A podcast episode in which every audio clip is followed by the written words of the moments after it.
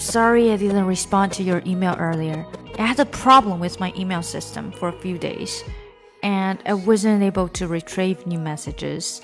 I would be delighted to take on the assignment you propose. Please send me all the details about the project and the deadline. I will be out of town next week, but I look forward to hearing from you. 又到了周五我们的职场练习，那今天呢是一个 email。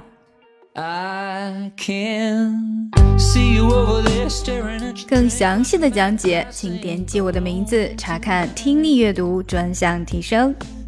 关注公众号 ES Post，每天接收跟读推送。Well, it's probably not my place, but I'm gonna say it anyway. Cause you look like you hadn't felt the fire, had a little fun, hadn't had a smile little while.